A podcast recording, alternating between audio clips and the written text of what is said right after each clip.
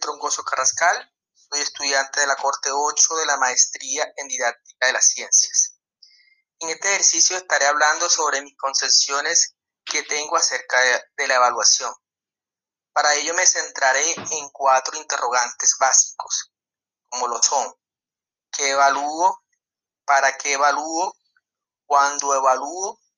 Y los criterios que tengo al momento de realizar la evaluación.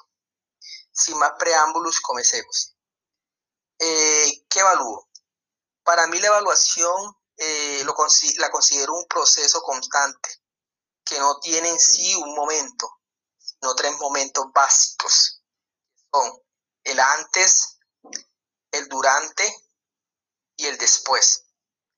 En el antes eh, vemos que la evaluación es diagnóstica, es decir, Aquí se toma en cuenta los conocimientos previos que tiene el estudiante para así iniciar un proceso, que viene a ser el durante.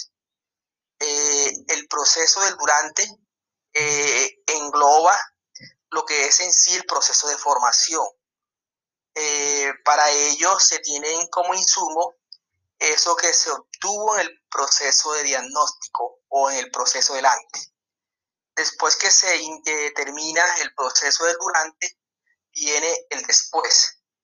Eh, vemos que aquí la evaluación adquiere un carácter sumativo, es decir, se toman todas esas eh, concepciones que se, que se visualizaron durante las anteriores etapas y se toman medidas, medidas que generalmente son correctivas, que conllevan a modificar en sí la práctica. Eh, pasemos a otra pregunta. ¿Para qué evalúo?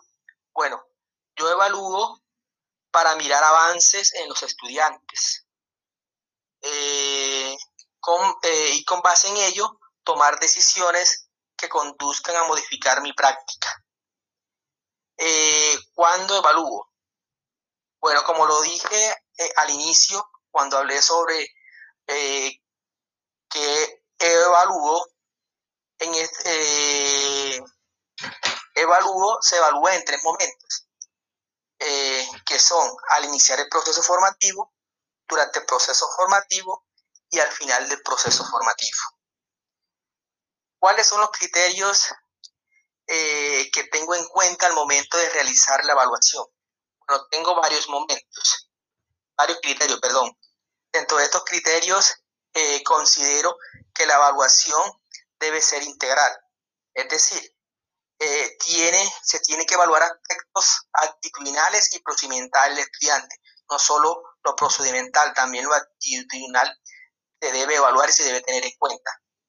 Otro criterio que, tengo en cuenta en la evaluación es que la evaluación debe ser individualizada, eh, en la cual se debe tener en cuenta los ritmos y estilos de aprendizaje de los estudiantes. Otro criterio, otro criterio muy eh, a tener en cuenta es que la evaluación debe ser democrática. Es decir, los criterios que se van a usar para evaluar al estudiante deben ser conocidos y, si es posible, elaborados junto con los estudiantes. Otro criterio es que la evaluación debe ser formativa. Es decir, el estudiante, el docente debe realizar constantemente procesos de autoevaluación en donde se reconozcan las dificultades y las fortalezas eh, de cómo se está aprendiendo y enseñando. Y por último, un criterio que se debe, se debe tener en cuenta en todo proceso evaluativo es que la evaluación debe ser continua. Es decir, diariamente, nos, diariamente se debe valorar el desarrollo que está teniendo el proceso de enseñanza-aprendizaje a lo largo de sí mismo.